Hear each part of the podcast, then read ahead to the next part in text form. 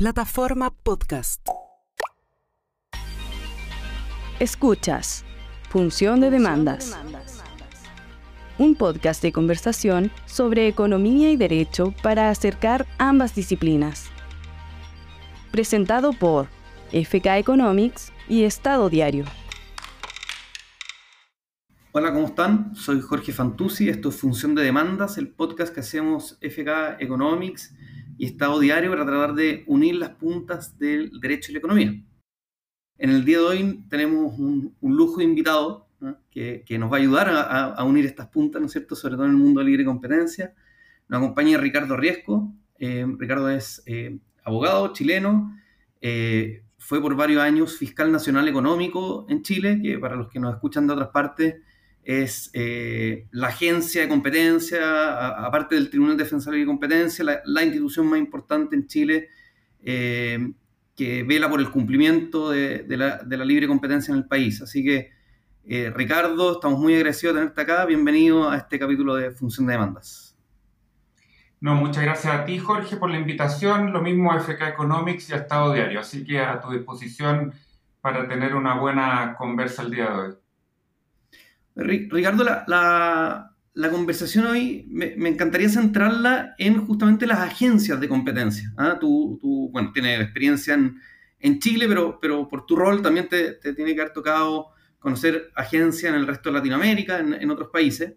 Em, y, quería, eh, en el fondo me interesa la, la, intersección entre el rol de esta agencia y justamente la economía. Entonces te quería partir preguntando, ¿cómo, ¿Cómo se, capacitan? ¿Cómo, cómo, ¿Cómo van incorporando la economía a la agencia? Si quieres contar desde el punto de vista de la Fiscalía Nacional Económica, pero ¿cómo se van capacitando? ¿Cómo van incorporando los conocimientos económicos eh, en, instituciones como la Fiscalía Nacional Económica?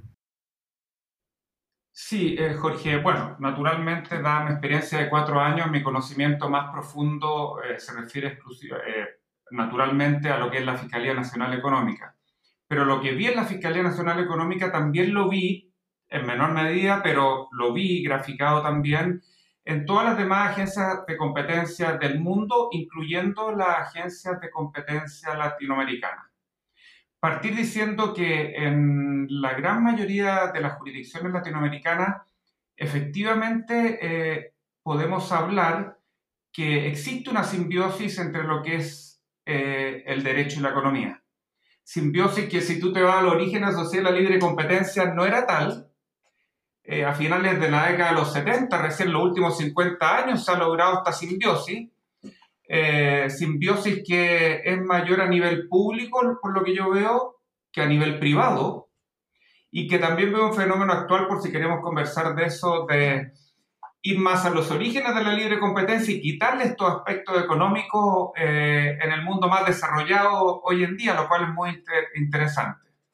Pero dicho eso, eh, la, simbiosis es tan total que, por ejemplo, ya hago referencia ahora a la Fiscalía Nacional Económica, que cuando yo me fui el 11 de diciembre del 2022, hace ya tres meses y 11 días para ser completamente preciso, eh, de los funcionarios dedicados al giro de la Fiscalía, que eran 82, 50 eran abogados y 32 eran economistas. Ningún caso dentro de la Fiscalía Nacional Económica no contaba dentro de los equipos de trabajo de cada caso al menos con un economista. Y de hecho los economistas tienen un rol muy, muy importante en nuestro país. Como tú sabes, el Tribunal de Defensa de la Libre Competencia, que es este tribunal especial que conoce de los casos contenciosos, de las peleas, de las disputas por infracción a la libre competencia en términos generales, está compuesto de manera permanente por tres abogados y dos economistas, como son Ricardo Pérez y María Luz Domper.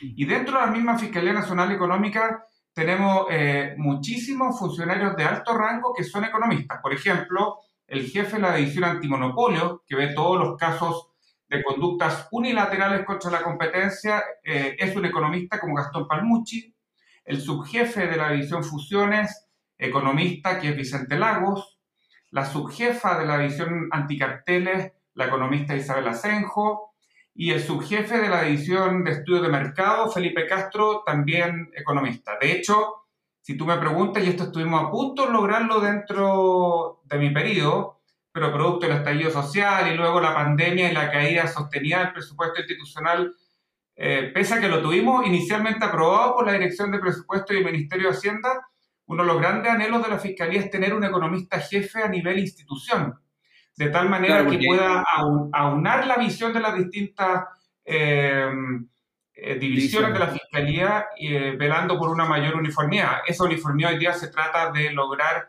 por la vía bilateral, de conversas bilaterales, pero siempre es bueno tener a alguien que unifique la visión en materia económica. Y dicho para, eso, para que sepan los que, los, los que, nos escuchan de afuera, el fiscal nacional económico en Chile por ley siempre tiene que ser abogado. ¿ah? Por eso lo que comenta Ricardo ahora que ¿ah? no hay institucionalmente como una especie de economista jefe en la fiscalía que unifique a todos los criterios. Ya, ya, te quiero preguntar también por esa uniformidad. De, hecho, de hecho, Jorge, eh, los economistas están en nuestra institucionalidad libre competencia en un, en un marco de cuasi plena igualdad con eh, los abogados. Lo único que no pueden ser los economistas es fiscal nacional económico, como tú señalaste, y eso tiene una razón legal, que es que en Chile solo abogados pueden comparecer en representación de una parte ante un tribunal como es el Tribunal de Defensa de la Libre Competencia y eventualmente ante la Corte Suprema. Y lo otro es que el presidente del Tribunal de Defensa de la Libre Competencia, que es este órgano colegiado compuesto por tres abogados y dos economistas, siempre eh, debe ser un abogado. Pero salvo por eso, ustedes tienen plenitud de derechos para ocupar cualquier cargo. Lo que me parece excelente ah, como, como economista, me parece muy bien que esté dominado por abogados el tribunal. ¿Ah? Exacto. ¿Te parece excelente? Sí, me parece bien, me parece. Oye, Ricardo, te, te, te preguntaba al principio por, por, por, la capacitación. Son 30, 30 de 80, ¿no es cierto?, funcionarios en, en, en la fiscalía que, que son economistas. Eh, pero la, la, economía va avanzando, por supuesto que hay gente que está, que me imagino que es más junior, ¿ah? eh, con menos experiencia. ¿Cómo, ¿Cómo se van formando? ¿Hay, hay, eh, algún tipo de, de formación formal que va ofreciendo la Fiscalía para estar actualizado, para que sus funcionarios estén actualizados en, los últimos temas, temas por ejemplo empíricos o, de algún tipo de, de, industria en particular? ¿Cómo lo, ¿Cómo lo hacen? Sí, es una muy buena pregunta, Jorge, porque mm, por ejemplo, en Derecho no existe ningún ramo obligatorio hoy en día en materia de libre competencia y en Economía, Organización Industrial entiendo que también forma parte de una rama especializada o optativa, pero no parte del currículum básico de Economía, ¿no es cierto? Por lo tanto, es muy posible que tanto los abogados como los economistas, si bien tengan una pasión por esta área del derecho y de la economía sepan poco al, al, al, partir su carrera en la institución y por lo tanto eso hace imprescindible que haya instancias de capacitación. ¿Y cuáles son las instancias de capacitación básicas que existen? Que son las mismas que ocupan más o menos todas las instituciones a nivel latinoamericano.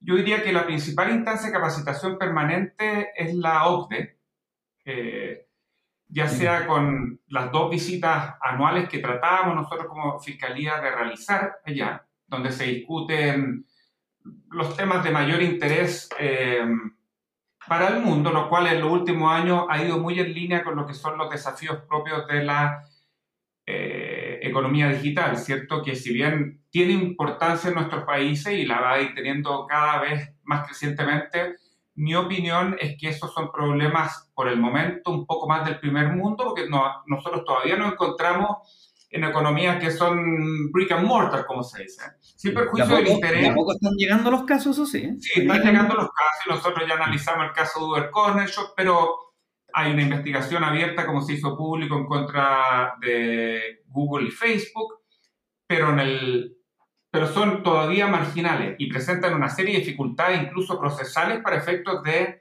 eh, que desde nuestro país o países como el nuestro, similar al nuestro, nosotros podamos ser un actor tan relevante en los mercados digitales.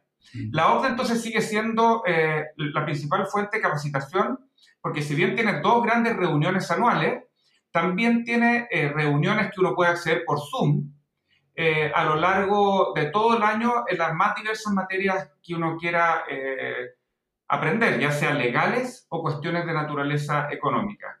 Y la OCDE también tiene centros regionales, ya hace tres años me parece se abrió en Perú el centro regional de la OCDE que tiene eh, como misión fundamental capacitar a las agencias latinoamericanas en temas que sean más de su interés. que nosotros vamos un poquito más atrás que, que Estados Unidos y la Unión Europea, diría yo, y por lo tanto nos capacitan en las realidades que nos son más propias y que vienen, en definitiva, son, son temas que han ocurrido hace 5, 2, 3 años, vamos siguiendo nosotros lo que ocurre en Europa. Otra instancia de capacitación muy importante es la International Competition Network, que es esta reunión de agencias de libre competencia del mundo, que sostiene una reunión anual y también tiene distintas instancias de capacitación eh, vía Zoom hoy en día, que eso fue una de las cosas buenas de la pandemia. Es tan importante la capacitación en, este ámbito que nosotros creímos que producto de la pandemia se iba a cortar definitivamente cualquier instancia de capacitación. Y lo que vimos fue justo lo contrario a través de estas herramientas tecnológicas de Zoom y otras alternativas se aumentaron, aumentaron totalmente y cualquier funcionario que quisiera capacitarse tenía plena disposición a hacerlo, incluso en cápsulas que podían escuchar en sus casas los fines de semana cuando tuvieran interés. Y yo te diría, eso sí, eh, Jorge, que la principal instancia de capacitación a nivel latinoamericano proviene de las instancias bilaterales de capacitación entre agencias de competencia. Eso a nivel de casos, ¿no es cierto? O sea, a nivel de casos. Un caso en el mercado tal o cual, de colusión, eh, eh, ustedes veo que están comenzando un caso parecido y ese, tipo de intercambio. Sí, eh, o sea, se, se, produce a nivel de casos, tanto a nivel de carteles, guardando naturalmente precaución de guardar todas las confidencialidades pertinentes, se produce mucho a nivel de fusiones, aunque a fusiones yo te diría que la relación principal que se tiene es con la Unión Europea, porque en la Unión Europea es normalmente donde en estas grandes fusiones transnacionales se, hace el filing, se hace el filing, entonces van más adelantados que nosotros. Claro. Y después lo hacen en Chile y ahí nos empiezan a meter eh, presión a las jurisdicciones más chicas, pero la visión más general, más primigenia la tiene la Comisión Europea. Pero también se hace a propósito de, no solo de casos, que también puede incluir estudios de mercado, sino que también se hace a propósito eh, de instituciones. Por ejemplo, en, en Paraguay se está recientemente implementando y mejorando la institución de la relación compensada. Entonces teníamos muchas instancias de capacitación entre la edición anticarteles y la Comisión Paraguaya, la CONACOM, respecto de cuáles eran los elementos de la esencia de un buen programa de relación compensada. Incluso llegamos a capacitar a los jueces de ese país señalándoles cuáles eran, según la experiencia chilena, los elementos de base para que esto funcionara. Por ejemplo, en materia de fusiones, no solo nos hemos limitado en instancias latinoamericanas a hablar de ciertos casos, obteniendo los webs pertinentes de las partes, sino que la Fiscalía también habló dos veces en el Congreso peruano en el marco de la implementación de su ley de fusiones.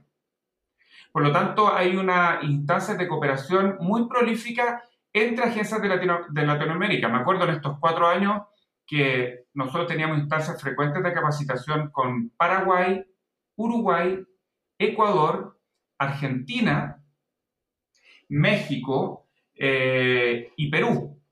Y eso también se desprende porque hay una cosa muy importante que tiene la Fiscalía Nacional Económica, que es una relación estrechísima con el Departamento de Justicia de los Estados Unidos así como tiene una relación, la tiene, pero menos estrecha con la Federal Trade Commission, ha tenido desde antes de mi llegada una relación muy, muy estrecha con, eh, el DOJ, el Department of Justice.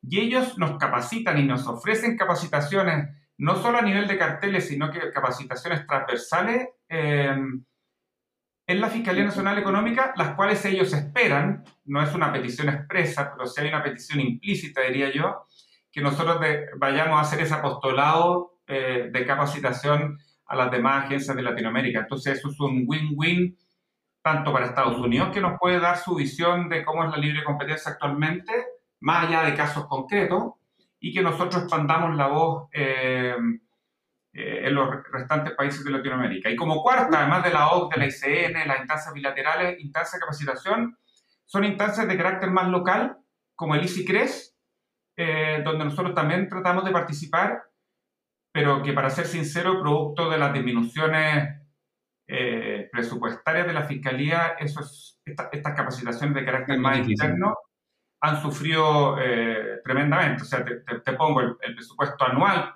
para actividades de esta naturaleza no excede los 10, 15 millones de pesos, que como comprenderá eh, no es mucho. Lo que sí hacemos, tratando de suplir con mucho, lo que sí hacíamos, perdón, porque yo ya no soy parte de la fiscalía, con mucho ingenio para tratar de suplir esta necesidad de los alumnos, de los funcionarios de la fiscalía, era aprovechar visitas de profesores a la Universidad de Chile, a la Universidad Católica, y como la fiscalía es una institución que tiene su prestigio, los traíamos a almorzar y eso Y de hecho, de hecho esas son invitaciones abiertas a veces. Yo, yo me acuerdo Invitaciones abiertas a veces. O a veces doble. Una parte abierta y otra parte eh, más para los funcionarios de la fiscalía y a veces le aprovechamos de presentar un caso donde teníamos dudas y estos profesores muy buenamente y pro bono, digamos, nos daban su opinión. Oye, Ricardo, eh, tú lo mencionaste antes, quiero, quiero retomar el tema de la uniformidad y sobre todo de dónde sacan el capital humano de economistas las la agencias. Eh, esto es un dato anecdótico, autorreferente, lo cuento. en mi generación salimos de la mención de organización industrial tres personas. Una se fue por la academia, la otra se fue eh, por el mundo de los negocios y yo que me dediqué a, la libre competencia. ¿ah? O sea, eso en un año de egresados de una de las dos facultades de economía, digamos, que en esa época había en Chile. Eh, entonces, es muy difícil ir captando en la agencia gente que haya estudiado, digamos, organización industrial de antes. Entonces, ¿cómo lo hacen para, para, la primera pregunta es, ¿cómo lo hacen para captar capital humano, digamos, que, que, que, pueda formarse en estos temas? Y la segunda, el tema de la uniformidad, porque evidente que, que o sea, el número de funcionarios en la fiscalía excede por mucho, digamos, a los, que salen de esta, de esta área, como, como especialidad de esta área. Eh, y, y, los equipos, y esto lo digo con toda transparencia, y a, uno le toca distintos tipos de equipos en la fiscalía. ¿ah? De repente hay unos con los que uno encuentra que tiene más razón en sus aprehensiones, otras veces está más en desacuerdo.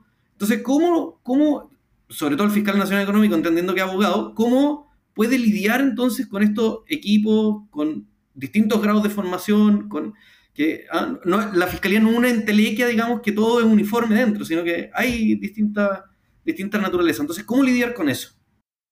Sí, eh, muy buena pregunta. A ver, en cuanto a la captación, nuestra principal herramienta o arma de captación es la reputación que tiene la institución. Su reputación fundada en un carácter independiente y sobre todo lo que interesa a ingenieros un carácter técnico, ¿no es cierto?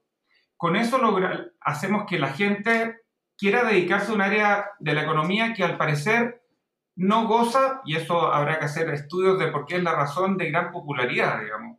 Pese a la popularidad de los temas de libre competencia en nuestro país, que han gatillado incluso fenómenos políticos, sociales y económicos, ¿no es cierto? Entonces es esencial que la Fiscalía mantenga su prestigio y su carácter técnico para poder atraer a economistas que quieran dedicarse a temas de ingeniería, de, organización industrial. Otra cosa que le interesa mucho a los alumnos es la pureza y completitud de los datos que se pueden obtener al interior de una institución como la Fiscalía Nacional Económica. Como la Fiscalía tiene una misión que está establecida por ley, tiene herramientas para incluso imperativamente eh, obtener toda la información que solicite de las partes para realizar sus análisis. Y eso es una ventaja que lamentablemente los privados no tienen. Y yo también antes de estar en la fiscalía ejercí en el mundo privado y los economistas con los cuales uno trabajaba siempre alegaban respecto de la ausencia, incompletitud o impureza de los datos que le entregaban a la empresa. siempre se quejaban de los datos de la, empresa, que tenían menos datos de los que había. Yo me quejo. Sí, es un problema endémico. Bueno, la fiscalía insiste, insiste eh, eso no obsta a que tenemos que tener mucho economista a cargo de recopilar y de limpiar esta información, porque no viene siempre o no la tiene la compañía en la forma que le sirve eh, a la institución para hacer análisis econométrico. Entonces, además del carácter técnico, poder contar con, poder ver toda la dimensión del problema con información completa es algo que atrae no solo a los jóvenes, sino que con los profesores con que a veces trabajamos en estudios de mercado es algo que uno nota en los ojos de avidez por poder acceder a esa base de datos que naturalmente nosotros no podemos dar por razones de confidencialidad. Lo otro es salir a buscar a los mejores alumnos del curso, de los respectivos cursos, eh, y ofrecerles estas instancias de capacitación y de trabajar en casos donde eh, pueden tener una contribución a la vena directa eh, para beneficiar la vida de las personas. Dicho eso, también el Estado a nivel general, y también esto eh, beneficia a la Fiscalía, a los niveles más jóvenes de recién egresado y por, yo diría, los primeros cinco años de carrera, las remuneraciones del sector público son comparables con las del sector privado. Por lo tanto, si tú puedes dedicarte a algo que te gusta, con información completa, en una institución prestigiosa, donde además te pagan bien, me parece que ahí tenemos pocos problemas para captar el talento joven y de hecho los concursos que llega a la Fiscalía, que son todos, todos los funcionarios de la Fiscalía, economistas o abogados, ingresan por un concurso público con pruebas técnicas, pruebas psicológicas y entrevistas personales con el jefe de la división, más el subfiscal y el fiscal, eh, nos asegura traer el talento. Dicho eso, Jorge, nosotros somos como las divisiones inferiores del mundo privado. Nosotros tenemos calculado que el plazo de duración promedio de un funcionario en la fiscalía es de tres años y medio y después lo perdemos eh, en cierta medida. A veces lo logramos recuperar, lo cual nos produce un gran regocijo como institución, pero los perdemos ya sea porque a propósito del currículum que hemos tenido, van a estudiar un doctorado en economía al extranjero y tienen ciertas preponderancias por Inglaterra y Francia, especialmente la Universidad de Toulouse eh, o se van al sector privado, a, consultoras como la tuya, digamos, a, consolidarse y, a, aprovechar toda la experiencia que ellos han ganado. Lo cual me parece que también es un win-win. Si no existiera esta salida, si, no, si existieran barreras de salida a la institución, probablemente sería menor el talento que entrara. Y en cuanto a la uniformidad que tú planteas, entiendo el tema y por eso también... Eh, una de, las aspiraciones de la Fiscalía, que por temas presupuestarios no pudimos cumplir, digamos, era tener un economista jefe. Dicho eso, no sé si la uniformidad en el análisis económico es deseable, y si fuese deseable, una total uniformidad me, refiero, y si fuese deseable, no sé si es posible, dado que la Fiscalía post-reforma eh, de agosto del 2016 cumple distintas funciones, ¿no es cierto?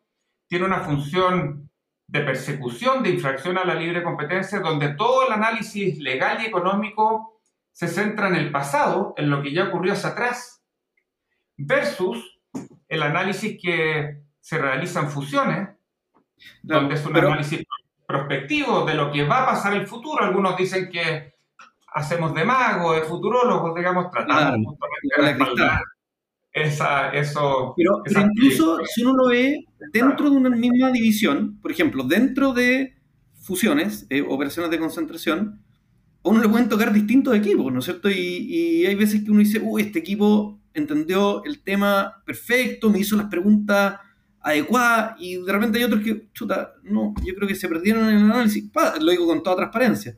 Sí, sí, eh, pasa, y uno dice, Exactamente, porque es distintas personas. Entonces, ¿cómo, cómo ahí hacer que, caigan, digamos, ciertos criterios de, de, bueno, la rigurosidad está, digamos, pero de, tal vez chequeo cruzado, no sé, no, no, conozco la interna, digamos, de la, de la Fiscalía.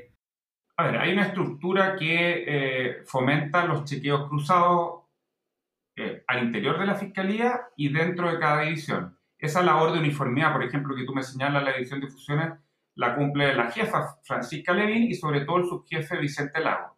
Dicho eso, tenemos que nosotros dividirnos en equipos porque nosotros no, damos abasto como institución de la Fiscalía para analizar eh, la totalidad de ingresos de notificaciones que se realizan y además porque hay notificaciones que desde el primer minuto uno tiene una cierta creencia de que estas pueden presentar una mayor complejidad y por lo tanto pueden requerir un paso a fase 2 versus otras que son algunas incluso sin traslado y por lo tanto requieren mucho menos equipo. Entonces, efectivamente, te doy el punto, hay equipos que quedan mejor conformados, equipos que quedan peor conformados, todo esto dentro de un nivel técnico y humano muy bueno. Eh, claro, estamos hablando de una base, de una base digamos, que, ya es buena. Sí, pero no todos los, los, mejores pueden participar en todos los casos buenos porque un caso fase 2, aunque afuera no se sepa, es tremendamente desgastante la fiscalía, no solo por la complejidad de los análisis y la complejidad de los argumentos legales y económicos de las contrapartes, que, que pelean muchísimo, como tú sabes, sino que también por toda la labor de transparencia que hay que realizar, de poner el expediente a disposición del público y de analizar eh, con debida profundidad los argumentos de los terceros que se hacen parte en esos procesos, ya sea para soportar, que es una rareza, pero más bien para oponerse, ya sea a la misma fusión o a las medidas de mitigación que se pueden estar contemplando. Entonces, es un ejercicio que además se realiza en muy poco tiempo, comparativamente hablando con otras jurisdicciones, y, y que por lo tanto presenta sus complejidades, pero sí, lo que tú señalas de una mayor uniformidad es deseable, es una aspiración, pero la uniformidad total en el análisis económico inter, eh, interdivisiones es difícil porque uno ve hacia atrás y los otros ven hacia adelante, como es fusiones y como es también estudio de mercado, cuando calcula las eficiencias derivadas de eventuales cambios a las regulaciones. Pero sí, hay, hay, un margen de, de, mejora claro. Oye, Ricardo, eh, quiero, sobre todo en el, en, el, ámbito económico, hacerte esta pregunta, pero tal vez ya para ir cerrando, no sé si, si tú puedes identificar cuáles son los principales desafíos eh, que tienen la agencia, la chilena o, tal vez en otros países, los principales desafíos en, en, materia de, de, formación de libre competencia. Yo pensé, por ejemplo, Big Data, supongo que, que es un tema de preocupación, o eh, Data Science, para, depende con quién hable uno, qué entendemos el concepto. Eh, ya lo mencionaste tú, plataformas, nuevas conductas como el interlocking en el caso de Chile. O sea, ¿dónde están los desafíos, en tu opinión, eh, para, las agencias? A ver, yo dividiría los desafíos en dos clases de desafíos. El, primero, los desafíos de carácter más técnico que justamente ahí metería yo los que tú señalas. Vamos a tener que poner más atención a lo que son los, eh, los mercados en, la economía digital, con especial relevancia en las plataformas digitales. Vamos a tener que ser capaz de identificar, procesar y sacar información valiosa de lo que es Big Data y la Fiscalía ya ha puesto un primer pie, pie insuficiente, pero pie que eso tiene, que porque está todavía radicado en la división anticarteles, pero tiene vocación de generalidad dentro de la Fiscalía con la unidad de inteligencia. Eh, Perdón, eso, paréntesis, eso es un equipo dentro de la Fiscalía expertos en Data Science para prestar, digamos, asesoría a las distintas divisiones, en particular carteles. Exactamente. Partió radicado carteles porque hablamos de una unidad eh, compuesta por tres personas por el momento. Esas son las, las dimensiones que uno tiene cuando está en el sector público, pero dada la evolución de los mercados digitales, digamos, y las nuevas formas de ilícitos que se pueden verificar, eh, esa unidad tiene vocación de generalidad para todas las áreas de la Fiscalía Nacional de Económica. O sea, de acá a 10 años no me extrañaría que fuese una de las principales eh, divisiones de la Fiscalía y ahí probablemente no van a haber ni economistas ni, ni abogados, sino que ahí vamos a tener ingenieros puros y duros ayudándonos y dándonos las alertas suficientes en el marco de licitaciones públicas, eventuales colusiones algorítmicas, etc. Eso, eso es un desafío técnico eh, que existe de todas maneras. Y el otro desafío es un desafío, yo diría, de carácter más político, diría. Eh, y no quiero latear, pero yendo un poco a la historia de la libre competencia, si nos vamos a la ley Sherman, la libre competencia era un fenómeno netamente político y económico, ¿no es cierto? Era, tenemos la revolución industrial, se empiezan a concentrar los mercados, eso facilita la corrupción, sube los precios, excluye competidores, desmejora las condiciones laborales de los trabajadores.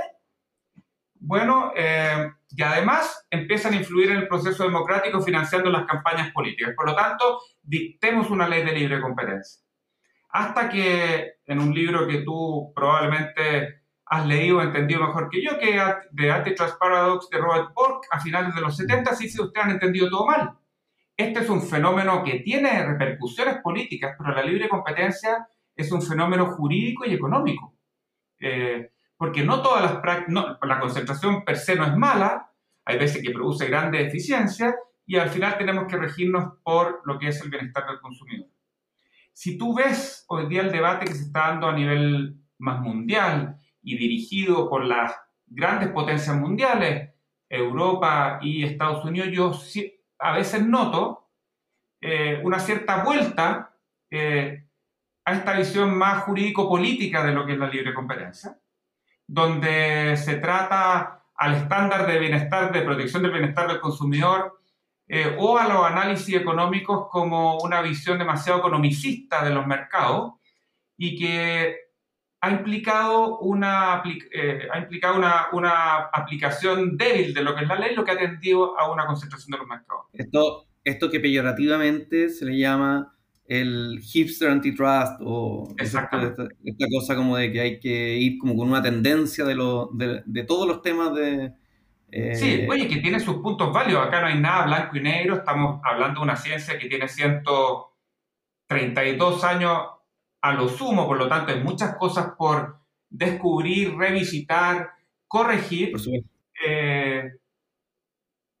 pero lo que sí hay que tener cuidado es con que las autoridades públicas intervengan mercados sin tener datos económicos fehacientes y razonables, porque certeza tampoco lo brinda la economía respecto a que las consecuencias del actuar del órgano público va a producir una mejora y no una desmejora del consumidor eh, final en precio, en calidad o innovación. Y ese es un delicado equilibrio que hay que lograr. Son críticas que se entienden naturalmente, eh, pero hay que tener mucho ojo cómo se aplican y por eso yo llamo, y creo que la Fiscalía va a seguir siendo un, carácter, uno, un organismo técnico y, y, e independiente de otros poderes del Estado. Y, otra tentación y, apegado, en el caso chileno, apegado además a lo que le mandata la ley y no a otras cosas. Pues, exactamente, al, principio de legalidad, ¿no es cierto? Nosotros tratamos siempre, otra cosa es que uno tenga distintas interpretaciones de la ley, pero además lo que tiene el sistema chileno,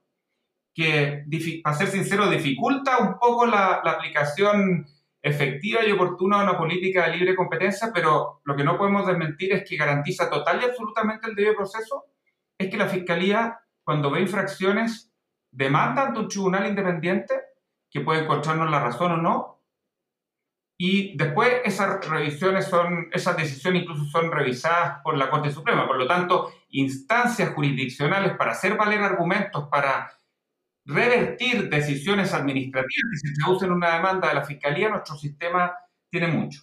Y el último riesgo que yo creo que hay que, mm, que no es un riesgo técnico, sino más bien político, y que se vio en Chile durante mi mandato, es tratar de colgarle a la Fiscalía y, más que la Fiscalía, al bien jurídico libre competencia, cuestiones que exceden de lo que realmente es. Por ejemplo, tú te acordarás la adquisición de CGE por parte de State Grid, esta, esta compañía estatal china, que efectivamente concentra en sus manos gran parte de lo que son los activos de distribución de nuestro país. Entonces el Congreso nos llamaba muy insistentemente a prohibir esa operación de concentración fundada en razones de estabilidad, seguridad nacional. Exactamente, de consideración estratégica. Nosotros dijimos, oye, nosotros no somos cientistas políticos, podemos entender lo que ustedes están planeando, no nos gusta a nadie, le gusta depender ni de China, ni de Estados Unidos, ni de cualquier país del mundo, porque eso permite que te ejerzan poder de mercado en sus diversas variables, pero la Fiscalía no es el llamada, la llamada a prohibir estas cuestiones o hacer pronunciamientos que exceden de su mandato legal. ¿Cree usted un órgano pertinente como se está haciendo en Australia, como se está revisitando en Estados Unidos y en Europa? Pero nosotros hacemos aquello que nos mandata la ley, que es como la base del Estado de Derecho, digamos. Que eh, coloquialmente es pastelero a tus pasteles, digamos. Exactamente, exactamente. Oye, Ricardo, yo te quiero agradecer por esta conversación muy, muy valiosa, muy interesante, la mirada desde adentro de, de las agencias, para los que no estamos adentro. Así que, y, como te comentaba, hay, hay, mucha gente que nos escucha de, otra, de otros países, de otras jurisdicciones, que, creo que le van a, le va a parecer muy interesante tu experiencia en materia económica, ¿no es cierto?, a cargo de una agencia libre competencia. Así que muchas gracias por, por haber participado en Función de Demandas. No, muchas gracias a ti, Jorge, y Africa Economics, el Estado Diario. Espero que se repita en alguna oportunidad. Muy agradecido. Seguro que sí. Bueno, esto fue función de demandas. En este capítulo eh, le dimos esta mirada económica, ¿no es a las agencias de libre competencia. Eh, los dejamos invitados para eh, nuestros próximos capítulos. Muchas gracias a todos por oírnos y escucharnos. Porque ahora el contenido también se escucha. Estado diario.